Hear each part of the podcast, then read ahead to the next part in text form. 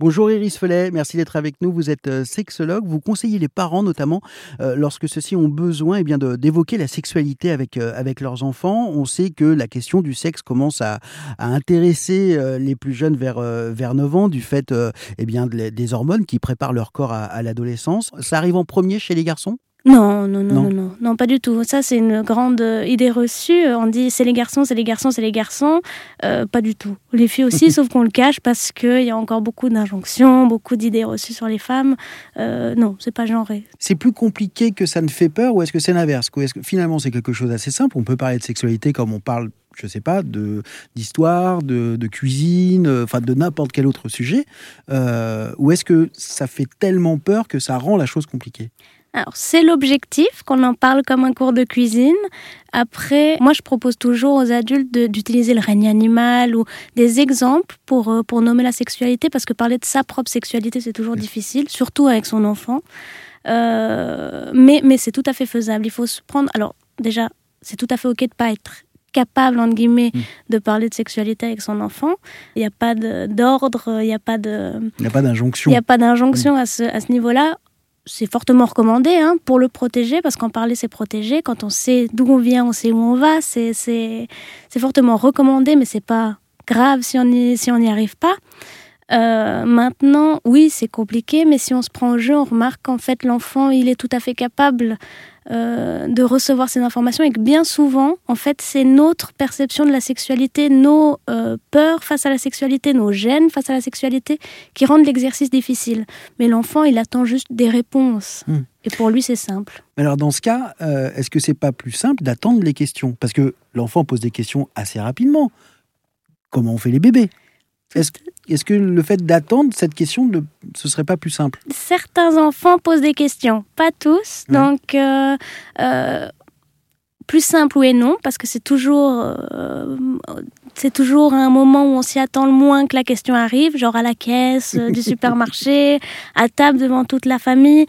c'est souvent des moments voilà, on est un peu surpris, mais surtout, ça c'est pour les enfants qui posent des questions. Il y a aussi énormément d'enfants qui poseront jamais de questions. Donc euh, aux parents de ces enfants, et quand je dis, je parle des parents, mais c'est aussi aux proches, aussi euh, à tout adulte qui passe du temps avec les enfants et qui a à cœur de, de, faire de la prévention sexuelle aussi et de l'éducation sexuelle. Euh, je propose tout le temps euh, à ces adultes d'utiliser les événements du quotidien. C'est-à-dire, si l'enfant pose pas de questions, bon, bah, vous croisez une femme enceinte dans la rue. Ah, bah dis donc, euh, t'as vu, la dame elle est enceinte. Tu sais ce que c'est être enceinte, tu sais comment on fait les bébés? Et vous-même, induire ces questions aussi pour apporter euh, bah, par exemple l'orientation sexuelle. Si dans votre entourage il n'y a pas d'homosexuel, d'homosexualité, euh, c'est très très chouette d'induire ça. Comme ça, ça rend tout à fait euh, simple les choses ça et, rend y a plus, ça rend tout à fait naturel et il n'y a plus de questions autour de l'orientation sexuelle, du genre, etc. En, en, en, utilisant ce qui nous entoure. Et c'est vrai que quand on parle d'éducation sexuelle, on sous-entend éducation hétérosexuelle. Très souvent, très souvent, alors que euh, c'est, on, on, on, néglige une grande, grande partie de la société en, en, gardant cette, euh, cette notion en tête d'hétérosexualité. Oui, mais alors dans ce cas, si on part, si on prend l'exemple par exemple de la femme enceinte, mm-hmm. eh ben, on sous-entend cette hétérosexualité. Euh, pour partir, pour commencer à prendre, pour commencer à parler de sexualité avec son fils ou sa fille, si on part de l'exemple de la femme enceinte, Tout à fait. Ben on implique que ce soit un homme et une femme. Oui, mais on peut aussi, euh, ça, ça dépend encore une fois de notre rapport à la sexualité et à tout ce que ça comporte. On peut aussi parler de PMA et, et, faire confiance à son enfant. Quand on lui explique comment on fait les bébés, on n'est pas obligé de répondre mm. c'est le papa qui, fait la petite, qui met la petite graine dans la maman. Enfin, ça, c'est ce qu'on entend le plus souvent. Mm. On n'est pas obligé d'expliquer ça. On peut aussi expliquer euh, qu'il est aussi possible que des fois ça fonctionne pas, mais que c'est pas grave et qu'on peut faire autrement, que des fois euh, deux personnes qui s'aiment, qui veulent construire une famille, non pas justement, bon bah ça c'est encore, on va pas parler de gamètes et autres, mais non pas la capacité physiologique de créer un enfant, mais peuvent le créer autrement. Et c'est quand même leur enfant, ils vont quand même l'aimer de tout leur cœur, il n'y a aucune différence. Et ça, c'est possible aussi de le... En fait, il faut qu'on fasse confiance aux enfants. Ils sont capables de tout entendre et de tout intégrer. Je dis tout le temps que si l'enfant est capable de comprendre que son papa, sa maman ne peut pas rester à la maison parce qu'il doit aller travailler, sans quoi il n'aurait pas de toit et pas de nourriture, c'est quand même un concept un petit peu... Euh, à trois ans, c'est un petit peu compliqué. S'il est capable de comprendre ça, il est capable de comprendre qu'on peut faire l'amour, qu'on peut, euh, qu'on peut faire des enfants même si on est du même sexe, qu'on peut... Toutes ces choses, il est capable de comprendre. Il faut juste lui faire confiance. Et pour ça, il faut bien nommer les choses. C'est-à-dire que si, tant qu'on dit petite graine dans le joli panier, bon, c'est très joli, mais je ne sais pas si ça aide à faire comprendre. Alors que si on emploie les mots de spermatozoïde et euh, d'ovule, euh, bon, bah, effectivement, là, on rentre dans un aspect mécanique. Mhm. Euh, qui peut euh, ensuite euh, nous servir pour expliquer qu'effectivement la, la sexualité et comment avoir des enfants, ce n'est pas que hétérosexuel, c'est avant tout une chose plus une autre chose. Tout à fait, tout à fait. Et puis toujours, euh, moi j'aime bien en tout cas dans l'éducation sexuelle, on sait en grandissant qu'après ça peut être différent, hein, mais mettre pas forcément le couple, mais en tout cas des sentiments comme enjeu dans, mmh. dans, dans, dans, dans le fait de faire un enfant ou de, ou de faire l'amour aussi.